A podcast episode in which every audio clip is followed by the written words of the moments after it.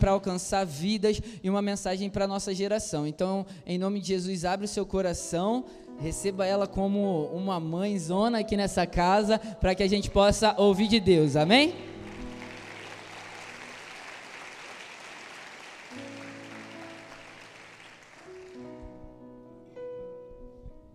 Boa noite, galera! A paz do Senhor Jesus. Bruno Muniz, não, eu posso dar um abraço nele, que ele é made in Santos, tá?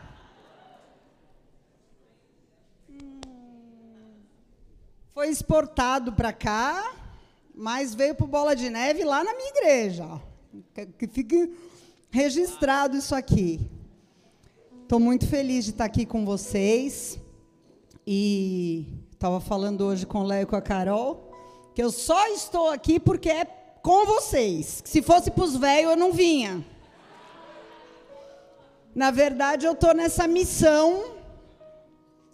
Nos três últimos anos da minha vida, o Senhor falou comigo. Faça tudo o que você puder, desgaste tudo o que você tem para as próximas gerações. Então, quando o Bruno me falou que seria algo do Flame, eu falei, eu não tenho nem o que orar, porque eu me comprometi com Deus, que sempre quando fosse algo para as próximas gerações, que eu não iria negar fogo. Né? A gente está numa missão aí, cuidando da igreja de Belo Horizonte e de Santos, então está bem suado, mas a gente faz questão de estar tá aqui com vocês porque eu sei o quão importante é colocar uma pedrinha a mais nesse altar que está sendo edificado. E é uma honra, uma gratidão muito grande para mim estar aqui também, pela vida do Felipe da Alessandra. Filipinho foi meu primeiro líder de célula. E a primeira vez que eu preguei na minha vida, e olha que eu era uma pessoa que eu tinha extrema dificuldade de falar em público. Ele mandou. Ele falou: Deus, Deus me mostrou que você tem que pregar. Eu, meu Deus, mas eu não sei falar. Tipo Jeremias, assim, né? E ele falou: Mas Deus mostrou que você vai trazer uma palavra, então se vira, prepara aí. Eu tinha três meses de igreja, imagina, toda torta, né? Mas eu falei, amém. Se Deus falou, você lembra que eu preguei, Filipinho, das cinco pedras de Davi? O Alexandre Salles, até hoje, ele fala que aquela pregação salvou a vida dele pastor Ale de Porto Alegre. Diz ele que foi. Amém, né? Se foi. Mas é uma alegria para mim, 20 anos depois, tá aqui de novo, né? Diante do meu primeiro líder e poder trazer uma palavra nessa casa tão linda. E eu louvo a Deus pela vida de vocês. Amém? Aplauda o Senhor Jesus.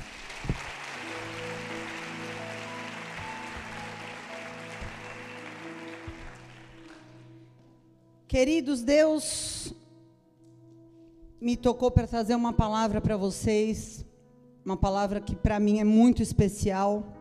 Poucas pessoas comentam sobre ela.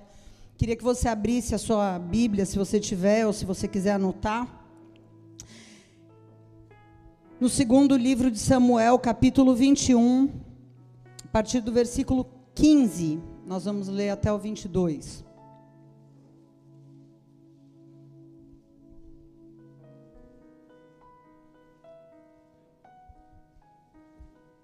E se eu pudesse dar um tema para essa palavra, eu chamaria essa palavra de os gigantes que Davi não matou. Mas alguém matou.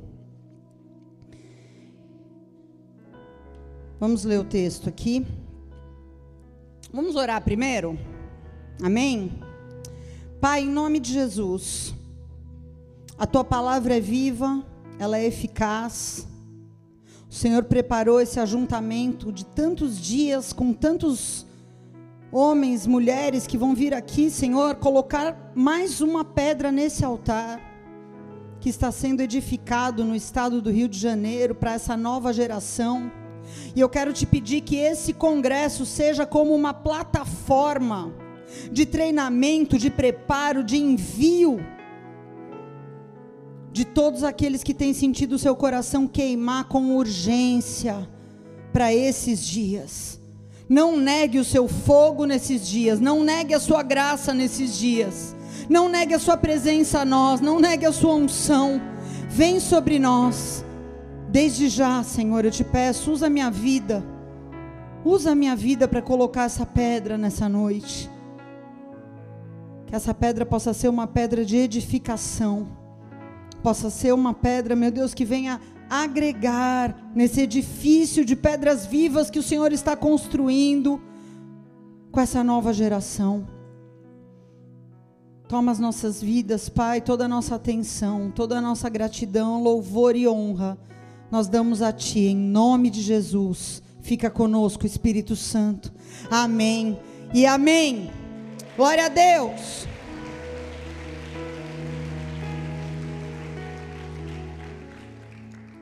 Pode abaixar só um pouquinho o volume, Bruno, por favor.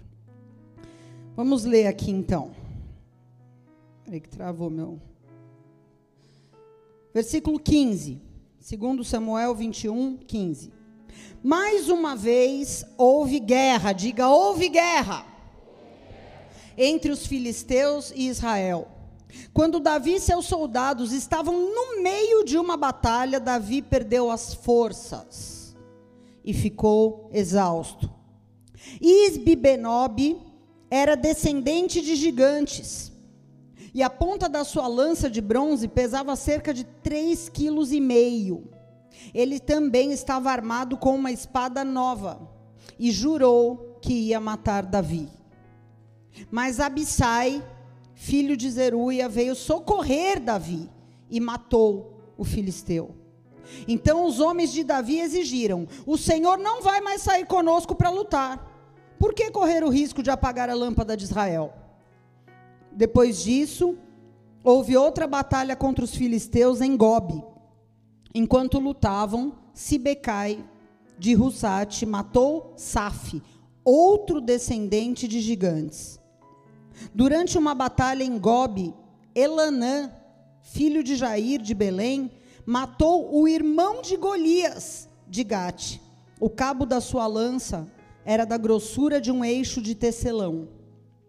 Em outra batalha com os filisteus em Gate, havia um homem de grande estatura, com seis dedos em cada mão e seis dedos em cada pé, vinte e quatro dedos ao todo, que também era descendente de gigantes. Mas quando ele desafiou os israelitas e zombou deles, ele foi morto por Jonatas, filho de Simeia, irmão de Davi. Esses quatro filisteus eram descendentes dos gigantes, mas Davi e seus guerreiros os mataram. Até aí. Todo mundo conhece a história do Davizinho que eu preguei no primeiro dia da minha vida na célula, 20 anos atrás. Que com cinco pedrinhas, um adolescente de 17 anos venceu um gigante Todo mundo sabe dessa história, amém?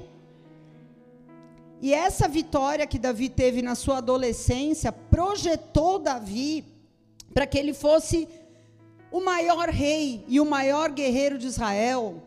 Tanto que até os dias de hoje, quando você pega a bandeira do Estado de Israel, o que, que você vê lá? A estrela de do escudo de Davi. Então isso se perpetuou. Só que Poucas pessoas conhecem esse texto, poucas pessoas sabem que depois de Davi ter pego Golias, nos últimos dias da sua vida, quando ele já estava terminando a sua carreira como rei, como guerreiro, houve outros gigantes, outros inimigos, filisteus também, como Golias, que Davi não foi capaz de vencer embora Davi tenha tentado entrar na guerra para vencê-los, o texto diz aqui que Davi ficou sem forças, ficou exausto. E aquele Davi que, quando tinha 17 anos, venceu Golias na unção, ele precisou levantar uma nova geração de matadores de gigantes, para que o seu reino não morresse com ele. E eu vejo como um grande desafio para a nossa geração, que estamos já acima dos 40, a nossa geração de pastores, pregadores, apóstolos de 40, 50, 60 anos de idade, o nosso maior desafio é levantar uma nova geração para fazer aquilo que a gente não vai conseguir fazer, para que o nosso ministério e tudo que a gente fez não seja em vão. Porque, na verdade, por mais bonito e lindo que seja um ministério, uma carreira no Evangelho, uma carreira pastoral, por melhor que seja a qualidade do teu ensino e o teu esforço, se você não deixar um legado na próxima geração, tudo, tudo, tudo, tudo foi inútil. E isso me faz gelar.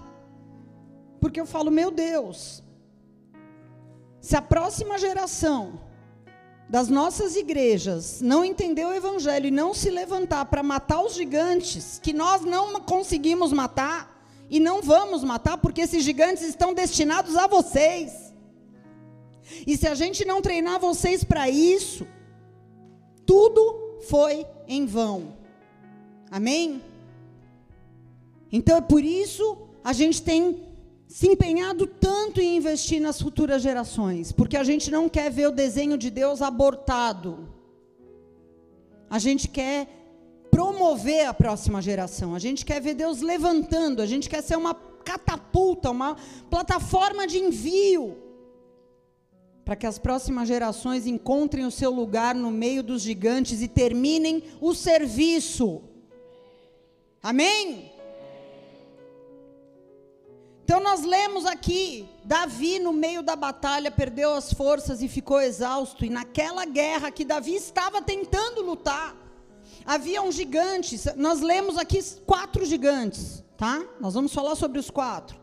E o primeiro deles se chamava Isbi Benob, diga Isbi Benob. E nós lemos aqui no texto que esse cara jurou Davi de morte. Davi estava jurado de morte. Só a ponta da lança, imagina a ponta da lança desse cara, além dele ser gigante, a ponta da sua lança tinha 3,5 kg. Imagina uma lança que a ponta pesa 3,5 kg. E a Bíblia também diz que ele tinha uma espada nova. Ou seja, uma espada afiada, com corte, louca para sair degolando os seus inimigos. E nesse momento, onde Davi perde as suas forças, onde Davi não dá conta do recado, entra o primeiro discípulo de Davi, chamado Abissai, diga Abissai. E ele mata o gigante, ele faz o serviço. Então todos os soldados vendo que Davi quase morreu, eles falam: "Pai, agora é com a gente. Nós não queremos mais que você se exponha. Agora nós vamos nos encarregar dessa guerra."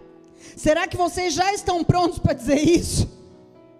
Para os seus pastores, pai, pode ficar aqui na retaguarda, que agora essa guerra é nossa.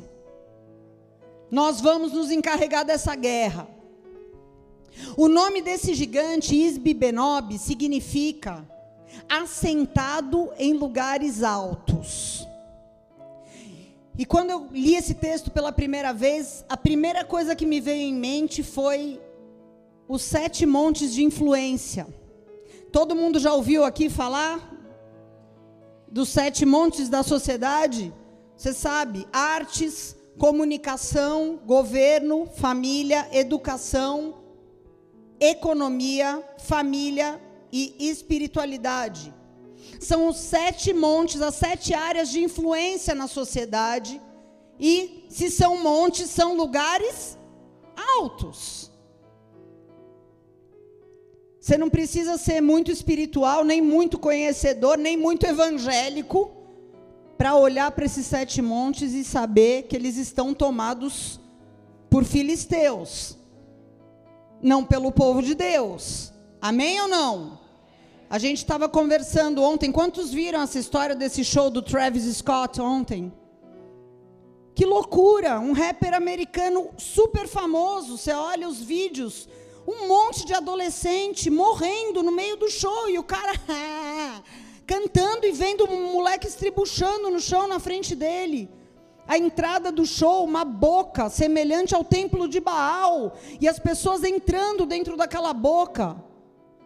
E vários símbolos demoníacos ali, ligados com a situação toda do anticristo. Uma loucura, isso aqui.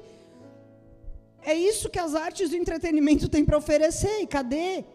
Não tem como você destruir a cultura do mundo sem construir cultura do reino. A mídia, a comunicação. Gente, estão tomados, né? O governo, meu Deus do céu. A gente já não está quase assistindo mais televisão lá em casa porque não tem condição. A economia, os negócios, a educação, tirando Deus. Né? Eu tenho que ler os livros de história. Meu filho na quarta série. E eu tenho que ler com ele, estudar história e geografia explicando, porque eles já estão no material didático, formando a consciência da próxima geração, tirando Deus do centro, falando contra os valores que trouxeram a humanidade até aqui. Ah, o monte da espiritualidade tomado pela religião, ao invés de ser tomado pelo evangelho do reino. Estão entendendo? O monte da família destruído. Dentro da igreja também. Sabia que a taxa de divórcios dentro das igrejas é a mesma do mundo? Para mim isso é uma aberração. Eu não consigo me conformar. Como que pode ser a mesma taxa, o mesmo percentual? Que sal é esse que não salga o mundo? Então, o negócio está complicado. O alto dos montes está tomado pelos gigantes filisteus, na nossa geração. E eu olho para a minha geração e eu vejo que a igreja da minha geração falhou em tomar esses lugares. Foi uma igreja que construiu grandes impérios evangélicos no mundo inteiro, mas fez muito pouco para tomar esses lugares de influência. Mas quando eu estava lendo esse texto, e eu vi que os guerreiros de Davi, os discípulos de Davi, mataram esses gigantes, eu me lembrei que Jesus é o filho de Davi. E ele tem flechas polidas escondidas na sua aljava para este tempo para levantar também uma nova geração que vai retomar sua posição nos lugares altos uma geração que vai enfrentar esses gigantes. Não importa que a sua lança seja pesadíssima e a sua espada seja nova. E quando eu leio isso, eu entendo, porque realmente as estratégias daqueles que tomam os lugares altos são muito pesadas e são cada dia uma novidade. Eles têm uma espada nova todo dia para afrontar a Deus e os seus filhos. E para matar esse gigante, Deus levanta Abissai. Abissai significa, o nome Abissai significa presente do Pai. Diga presente do Pai. Só que quando ele defende Davi desse gigante, nós lemos antes disso, você pode ler depois, 1 Samuel 26, 2 Samuel 18, 2 Samuel 19 e 20 ele já tinha defendido Davi várias vezes em outras situações. Então, quando apareceu um gigante que jurou de morte o seu pai espiritual, ele não teve dúvida. E é engraçado que a Bíblia fala de alguns defeitos de caráter desse jovem, mas o mais marcante na sua vida era a sua disposição em defender o seu pai, Davi era a sua lealdade. Ele pode ser lembrado pela sua lealdade. Todo discípulo leal é um presente do Pai para os seus pastores, para os seus discipuladores e para os seus líderes. Deixa eu falar uma coisa para vocês: lealdade é uma coisa que está em extinção. As pessoas não sabem mais o que é fidelidade e lealdade. E lealdade não é de palavra. Lealdade não é teórica, lealdade é prática, você vive ela. Você demonstra ela com atitudes em momentos como esse. Todos os rebeldes que se levantaram contra Davi, Absalão, Simei, Seba, quando Davi fugia de Saul, Em todos esses momentos, Abissai estava lá, na retaguarda de Davi, defendendo Davi. Então, o que eu posso dizer para vocês? Se vocês querem ser pessoas de influência no lugar onde Deus colocou vocês, comecem cultivando um caráter leal nas suas vidas. Eu não sei a tua história de vida, não sei de onde você vem, não sei o que aconteceu na tua família e como o seu caráter foi formado, mas eu quero te falar, se você quer ser uma pessoa influente, onde Deus te plantar, comece cultivando um caráter leal. Comece confrontando todo tipo de rebeldia.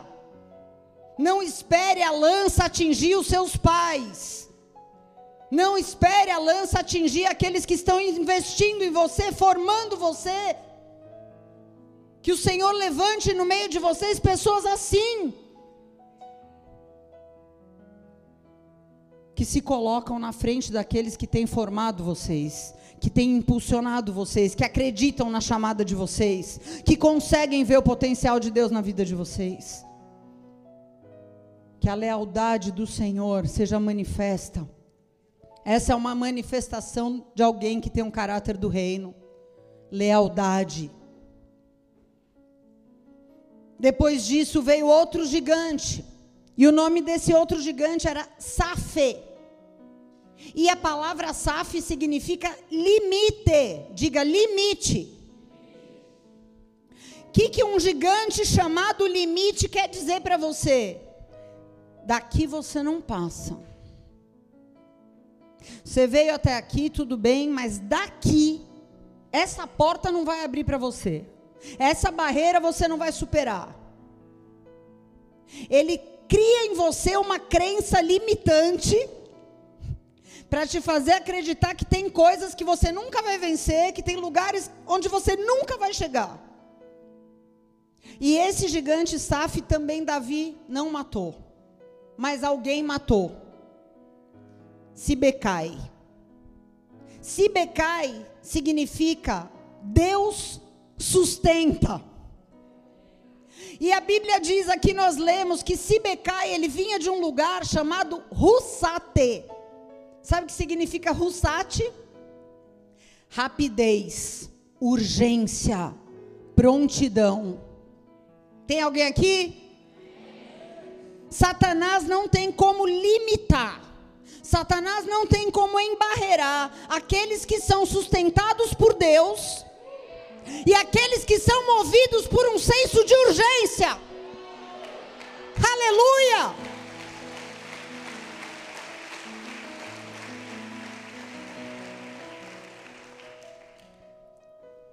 E ser sustentado por Deus significa ter uma identidade muito bem resolvida em Deus.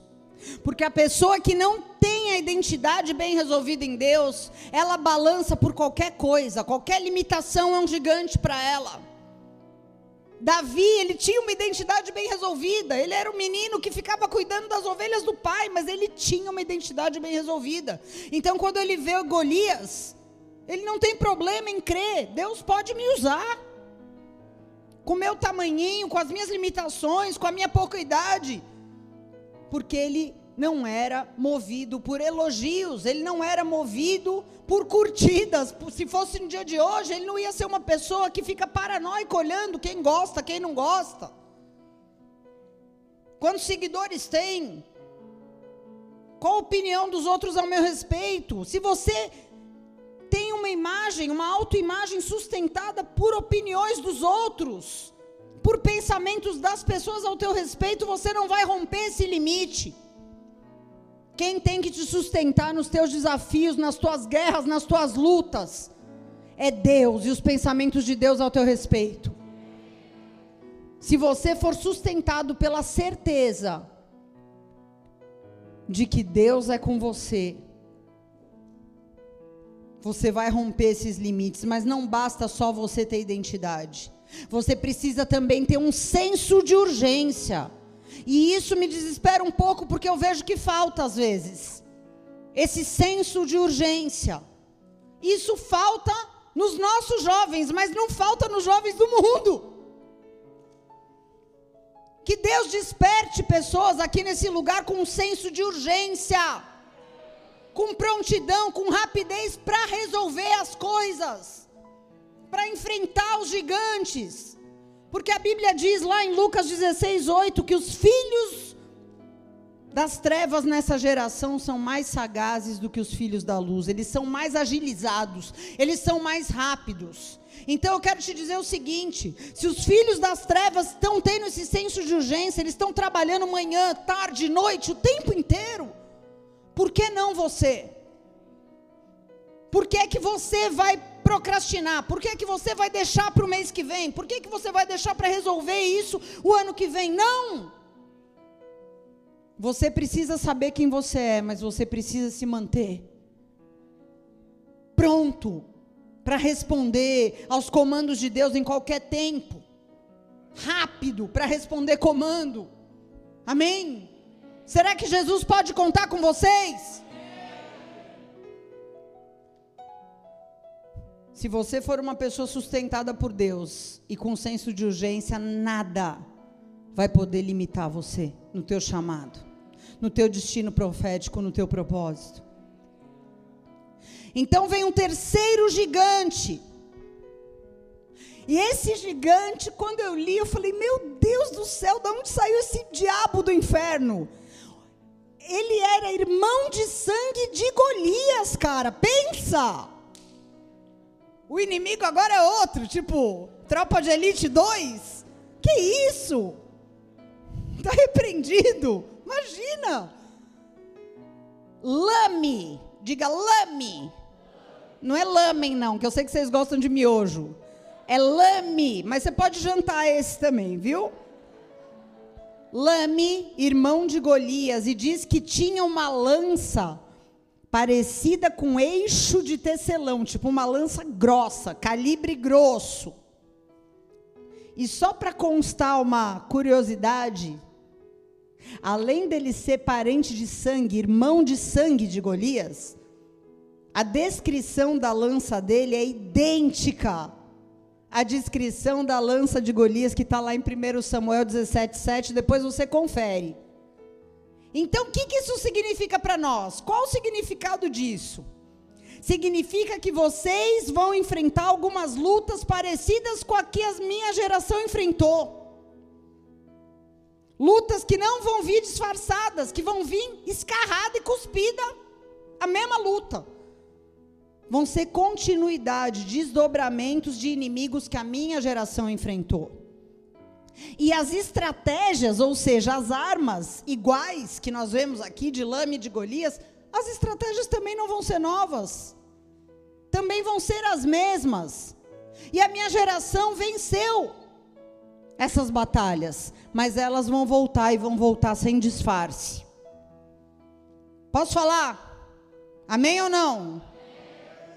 Nós compramos algumas brigas dentro da nossa geração para não ceder à cultura do mundo. Ainda compramos, mas se a gente não conseguir fazer a próxima geração entender quão custoso foi não chamar as trevas de luz, não chamar o mal de bem. Quão custoso foi dentro do meio evangélico, porque eu vou falar para vocês que a maior luta não é nem com o mundo, é com os evangélicos, viu? Jesus foi assim. Quem eram os maiores inimigos de Jesus? Não eram os publicanos e as prostitutas, eram os fariseus, sim ou não? Eram os religiosos. Aqueles que querem conciliar uma vida ímpia com uma vida de domingo, bater o seu cartãozinho e pagar suas penitências. Tá certo? Então, quando você quer defender que a Bíblia é literal, é literal, cara. Não tem cada caso é um caso. Não, a Bíblia é absoluta. A Bíblia é absoluta, é literal. Você começa a receber fogo amigo apontado para você. A Bíblia não pode ser interpretada ao gosto do freguês, meu irmão. O Evangelho é uma contracultura. Neguinho arranja os dentes. Por quê? Porque está havendo uma diluição do poder do Evangelho, com esse sincretismo com as coisas do mundo. Você não precisa ser um cururu né? A gente fala lá em Santo. Não pode ver televisão, não pode rapar o cabelo debaixo do braço.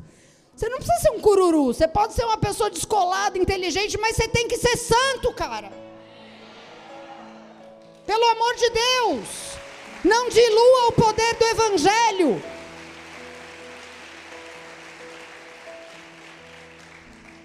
Porque se Satanás não consegue destruir, ele vai querer diluir, fazer perder a eficácia. Deixa só a religião, deixa eles lá se reunindo, levantando a mão, falando aleluia e glória a Deus, e não existe regeneração, não existe vida transformada. Diluir o poder do evangelho, acabou. E não vai ser diferente com vocês, só que com vocês vai ser um nível mais pesado. Já quando eu me converti, eu vim do mundo, eu não cresci na igreja, eu vim com uma vida totalmente destruída por todos os tipos de pecados que você imaginar. E naquela época já não era fácil, mas agora eu olho para minha filha de 14 anos, eu vejo que é mil vezes mais difícil.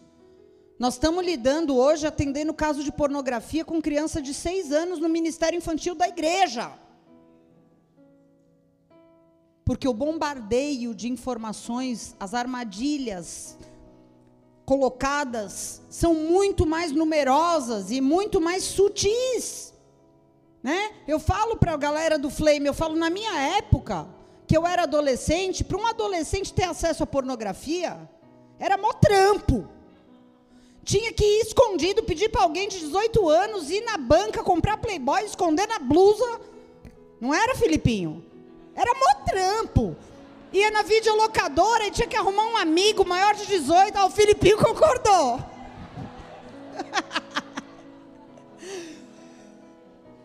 Hoje em dia, o pai põe galinha pintadinha no YouTube, daqui a pouco a criança tá vendo a Anitta, cara.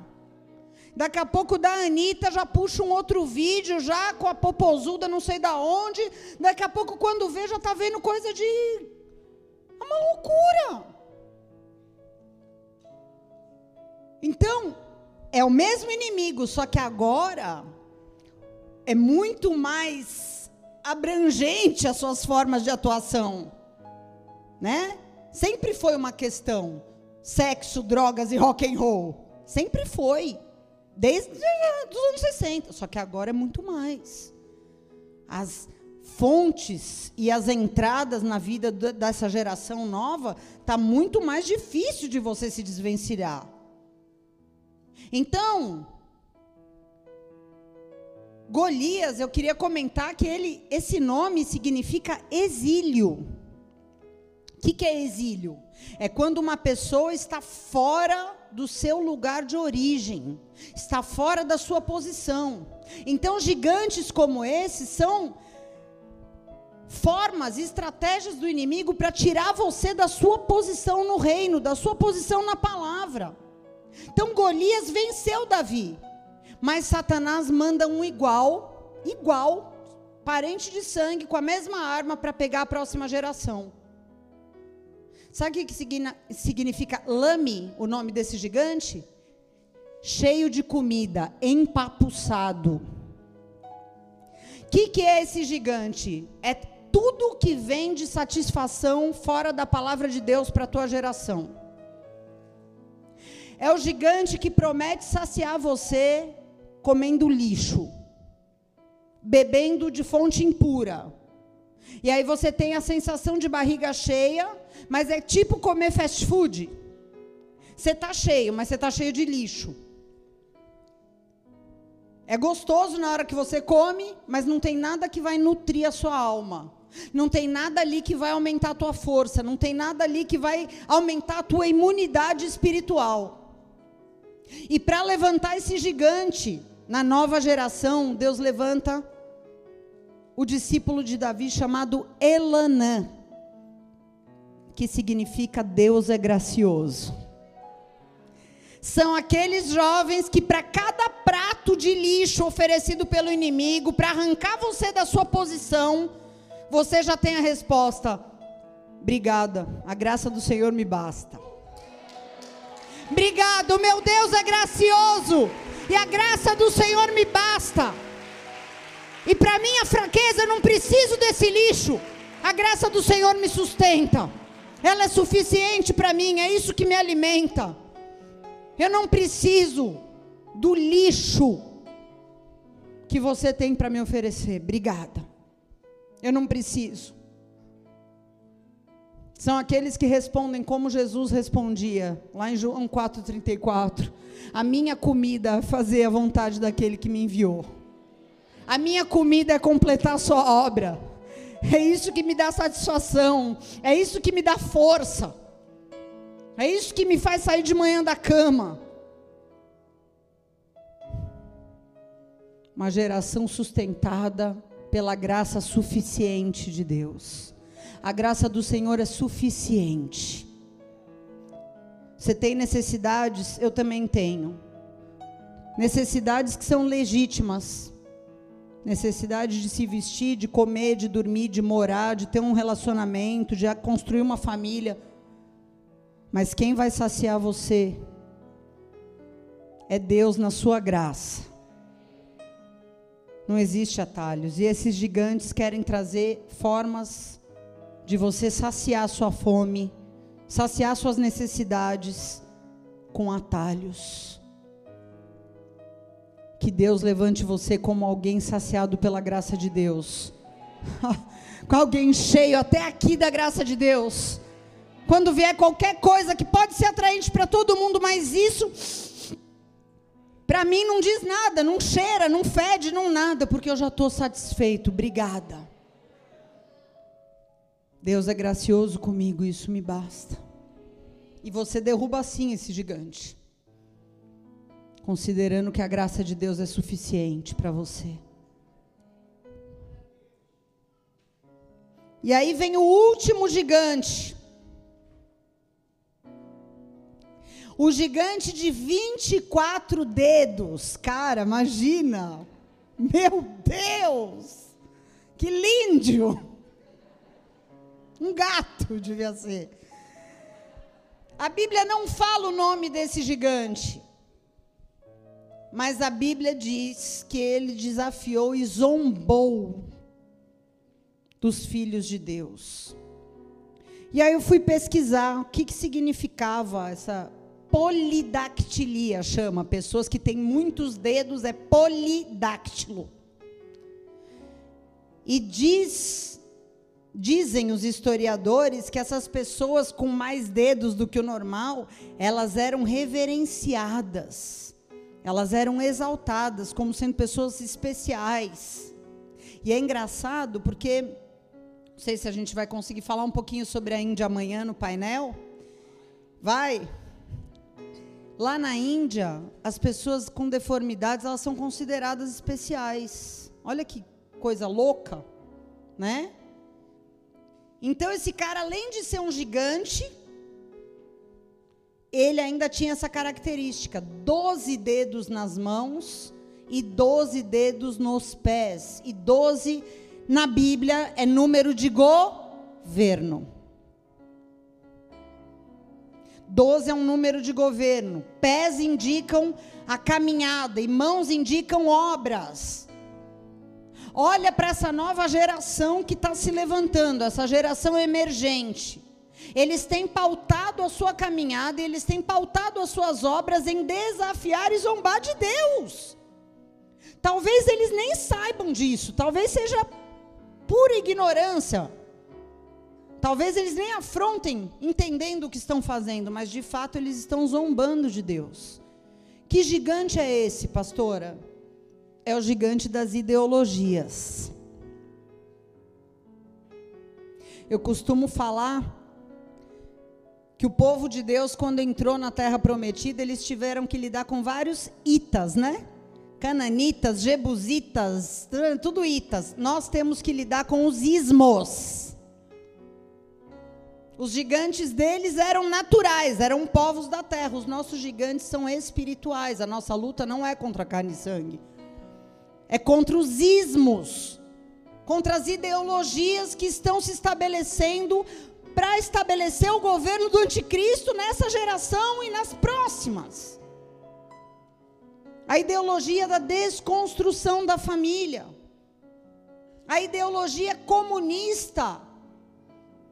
O comunismo, ele traz consigo o que? O ateísmo. Deus não existe, o Estado é Deus. Ora, se Deus não existe, não existe pecado, tudo é permitido. Que lindo. A ideologia de que se nós somos animais que viemos do macaco, não temos que ter pudor nenhum, nem relacionamentos fixos, nem idade para sexo. Se for consensual, vale tudo. Tem um, uma sériezinha na Netflix, bem endemoniadinha, que chama Explicando. Quantos já viram isso? Eles explicam sobre vários temas que estão em alta, mas tudo voltado para a ideologia de que é tudo lindo, maravilhoso, tá? Então eles falam sobre aborto, sobre maconha e sobre sexo. Tem vários temas lá, acho que eu assisti todos, porque a Netflix é Netflix, na verdade, tá? Eu não assino mais, então eu posso falar. Todo mundo assiste aquilo ali. É um negócio muito legal, com vários especialistas desses assuntos, curtinho, meia hora, para te explicar por quê. Então tem o um capítulo do, do sexo, e eles explicam por quê. Que você tem que ser que nem um animal. E ter relacionamento com qualquer pessoa que você olhar, ela olhar para você de volta e você vai lá e faz o que tem que fazer e você nem olha nem ouve a voz da pessoa. Que nem bicho. Netflix eu estou falando, tá? porque eles falam que essa história de sentimento, de aliança, isso é coisa de cristão cafona. Nunca foi assim. Nós somos animais como qualquer um. Para que isso? Que bobagem. Que des... Para que esse desgaste? Usa suas emoções para outras coisas, não para ficar se desgastando com relacionamento. A loucura, gente. Isso é uma ideologia. Você eu falo, cara, eu não sou animal. Eu sou imagem e semelhança de Deus. Você é louco? Oh! Meu Deus do céu! A ideologia do meu corpo, minhas regras. Qual que é a nossa ideologia? Meu corpo não é meu, é dele, suas regras. Amém? Meu corpo foi comprado. Então agora não é mais eu faço o que eu quero com o meu corpo. Agora é o meu corpo foi comprado, então não é meu, é dele. Então as regras são as ideologias de gênero. Que agora já criaram mais letras, né? Meu Deus, eu falei, já põe o alfabeto logo. A, B, C, D, F, G, H, I, J, K, L. Porque não tem fim esse negócio. O feminismo. Quem derruba esse gigante? Eita! Quem derruba esse gigante? Vou te falar, um religioso não derruba esse gigante, cara. Um religioso ele pode gritar, não é de Deus. Show, Satanás! Mas não derruba. O gigante fica ali plantado, olhando para a cara do religioso, tipo, meu, você é um comédia. Você não vai me derrubar gritando, me repreendendo. Como que você vence um gigante desse? Quer saber? Quem derrubou esse gigante? Nós lemos aqui. Um rapaz chamado Jonatã. Sabe o que significa Jonatã? Jeová deu. O que, que Jeová deu, pastora? Êxodo 20, versículo 5. Ouçam agora cuidadosamente todas as leis que Deus te deu retenham-nas e nunca deixem de cumpri-las. O que, que Deus deu? Deus deu a sua palavra. Deus deu a sua lei. Deus deu para que aqueles que são dele não fiquem confusos, não fiquem inseguros, não fiquem em dúvida, mas para que você possa vencer todo tipo de sofisma, todo tipo de confusão e todo tipo de tentativa de Satanás de estabelecer governo. Onde você estiver, você vai falar: aqui não. Porque aqui o governo é sob a lei que Deus deu. É isso. O que Deus deu é suficiente.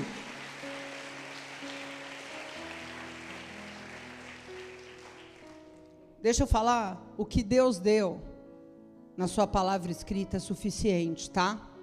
Porque agora tem neguinho querendo reinventar o evangelho, viu?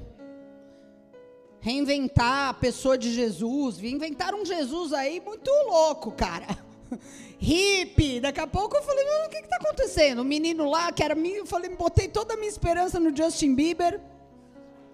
Aí minha filha, porque eu falei, pô, menino, imagina, 245 milhões de seguidores, se esse moleque se converte de verdade, meu irmão, vai, aí Jesus volta, porque daí todo mundo vai ouvir em um dia, né? O evangelho, aí minha, minha filha de 14, mãe, ele está vendendo maconha. Aí eu falei, filha, não, Justin, no, oh no. Oh, não! Oh, não, não, não, não! Meu Deus! Que. Eu fiquei. Parecia que era um menino da minha igreja desviando, gente. Eu fiquei desolada. Confesso aqui, tá? Porque, pô, eu falei, cara, menino, né? Com a carinha, parecia que pô, casou já, não precisa ficar mais em fornicação. Agora tá vendendo maconha, Filipinho. Vamos ter que torcer para outra aí, se converter, né? Mas eu estou falando porque, assim, ele fala de Jesus, ele faz altas músicas lindas que a gente ouve, mas, cara, está querendo reinventar o Evangelho. Ele está querendo conciliar coisas que são irreconciliáveis. Então, assim, não dá. Não dá para reinventar, reinventar Deus. Porque Jesus é o mesmo ontem, hoje, eternamente. Ele é a palavra. Ele não nos deu uma palavra, ele é a palavra encarnada. Ele é a palavra viva e a palavra não muda, passará o céu e a terra. Oh! O que, que significa passará o céu e a terra e a minha palavra não passará? Significa que a palavra é atemporal. Eu falo, cara, eu sou cristã ortodoxa, tá? Tipo, sou ortodoxa daquelas tiazinhas, só não uso coque porque eu tenho um roda-moinho aqui que não dá. O mesmo que Deus falou com Moisés e com Abraão serve para mim e para você. Os mesmos valores, os mesmos princípios, tudo que Deus falou, porque o caráter de Deus é que pauta a sua palavra, então o caráter de Deus nunca muda. Eles são antes de Gênesis, os princípios de Deus, e são depois do Apocalipse. São eternos. Então você precisa conhecer muito bem o que Deus deu, que é a sua palavra. Você não pode, e é muito, muito importante isso que eu vou falar. Você não pode ser um analfabeto de Bíblia. Você não pode ser uma pessoa que tudo que você sabe da Bíblia é o que o pastor prega, o que o líder de, de célula fala, o que não sei quem falou num, num podcast. Não dá. Sabe por quê? Porque quando você se deparar com esse gigante, porque uma coisa a gente tem que reconhecer. Algumas virtudes os, os servos dos nossos inimigos têm. Os caras são aparelhados, hein? Os caras entendem, hein? Se você vai para um debate, conversar com uma pessoa que está até aqui, já leu tudo de Karl Marx, Engels, sabe tudo sobre comunismo, socialismo, feminismo, está até aqui de teoria, e você não tem nada de Bíblia. Ah, eu só sei que não é de Deus. Você vai ser engolido. Então você, cara, com certeza o conteúdo da palavra de Deus engole qualquer gigante. Mas se você não tem conhecimento, você vai perecer, você vai passar vergonha. Então não viva com base naquilo que você ouve falar. Pelo contrário, quando você ouvir falar, você vai confere na Bíblia. Faça que nem os de Bereia, né? Aqueles cristãos que conferem. Deixa eu ver isso aqui. Onde está? Cadê? Quero me aprofundar gente tem uma geração muito. pega tudo pronto, né? Alguém pagou um preço, alguém ajoelhou, orou, buscou, recebeu uma palavra, mastigou e colocou na sua boca mastigado. Mas não dá para você comer comida mastigada por outro para sempre. Você, você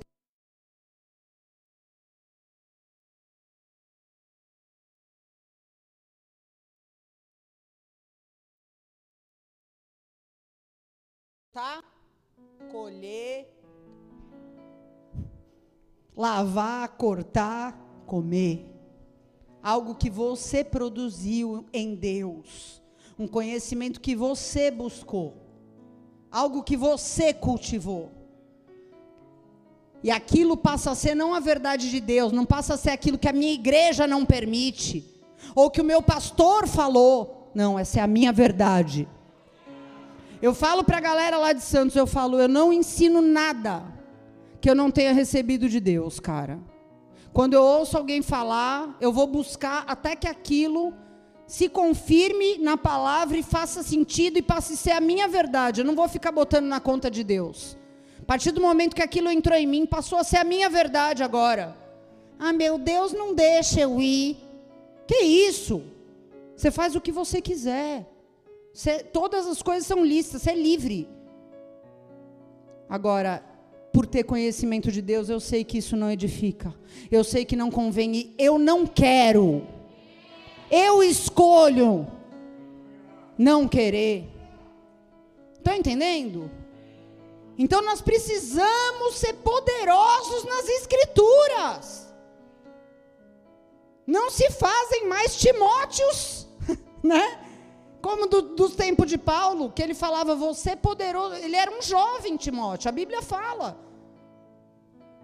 Ele era um discípulo jovem, mas poderoso nas Escrituras. Então, Paulo, o maior missionário do Novo Testamento, ele deposita o seu ministério, ele confia para aquele jovem, porque ele fala: esse menino, a verdade está nele. Não é porque ele me ouviu falar e pregar e fazer ele tem conteúdo. Ele está saturado de Bíblia. Estão entendendo? Então a gente precisa conhecer e ser poderoso nas Escrituras para combater sofismas, mentiras, meias verdades. Todo esse raciocínio que se levanta contra o conhecimento de Deus. Davi, ele já estava aposentando a chuteira dele, mas Deus levantou uma nova geração. Eu amo isso, porque Deus é um Deus multigeracional. Uma geração falará dos seus feitos a outra geração. Ele é um Deus multigeracional. E eu tenho certeza, certeza, porque Deus ele sempre tem um elemento surpresa. Deus ele sabe o fim desde o começo. Você acha que ele não vai ter uma flecha guardada na sua aljava para esse tempo? Uma geração preparada, uma flecha polida para sacar, é óbvio que ele tem. E essa flecha, vocês têm que fazer parte dela. Vocês têm que ser esses matadores de gigantes. Porque o Senhor conta com vocês. Amém? O texto terminou, o texto que nós lemos. Ele diz: esses quatro filisteus eram descendentes dos gigantes, mas, diga mas, mas Davi e os seus guerreiros, Davi e os seus discípulos, Davi e a sua nova geração, os mataram. Ah, Satanás tem os seus descendentes, mas Deus também tem os dele. Ora, basura e canta, lava se coloca de pé no seu lugar.